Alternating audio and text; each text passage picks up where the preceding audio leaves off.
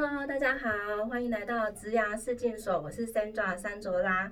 今天呢，我们又再度邀请到小贺老师。哎，看得出来吗？看得出来吗？好，那今因为这一次非常严重的武汉肺炎呢，呃，很多企业还有政府，他们已经颁布了关于这次防疫照护假。防疫照护假。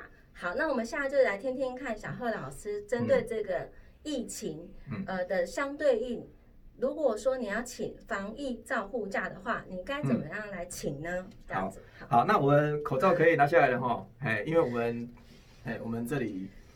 我们这边很安全。对对对，对，好，那就是承接刚刚那个刚刚陈主任所所所提的了哈。今天是二月十二号嘛，那其实，在二月十一号我们就已经开始可以请那个所谓的防疫照护假。哦，那它的规定是这样子啦，就是因为我们的中小学不是都延后开学嘛，就到二月二十五号才开学嘛，哈。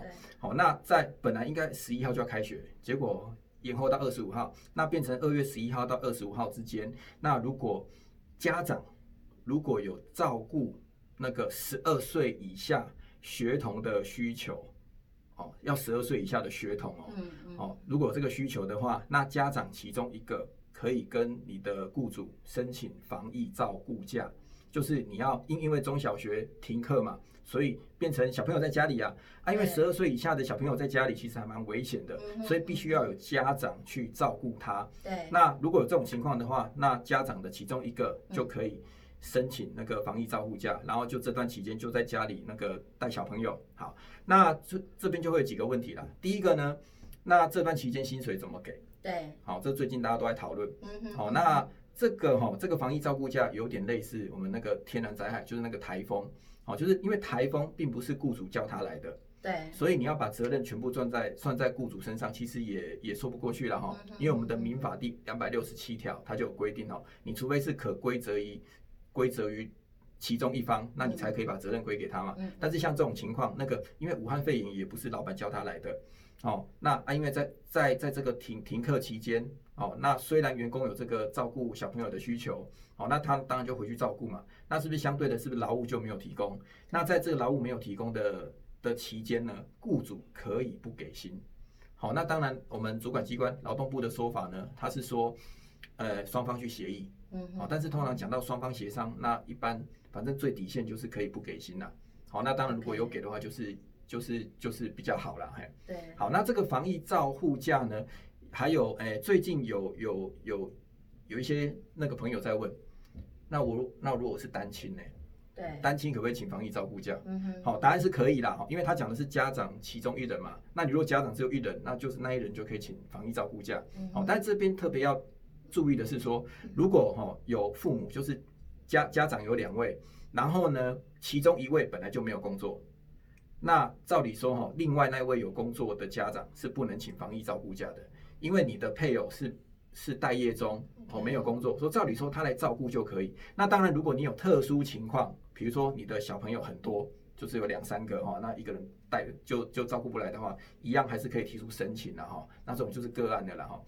好，那我们前面讲到那个防疫照顾假，这个从十一号开始就可以请哦，那最多可以请到那个二十五号。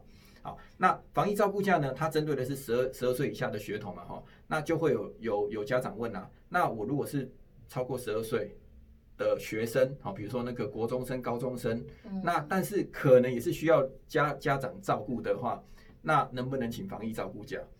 好，防疫照顾假哈，因为它指的就是十一号到二。二十五号这十四天，好，所以你就一定是要十二岁以下的学童才可以。那如果这种超过十二岁的学生，或者是说十二岁以下，但是他不是学童，比如说他是小 baby，好，那种一岁、两岁、三岁，因为这这种的话不是学童的话，像这种不是属于十二岁以下的学童，哈，家长我们可以请一个假，叫做家庭照顾假。这个在性别工作平等法里面，哈，它呢就是你一年有七天，那。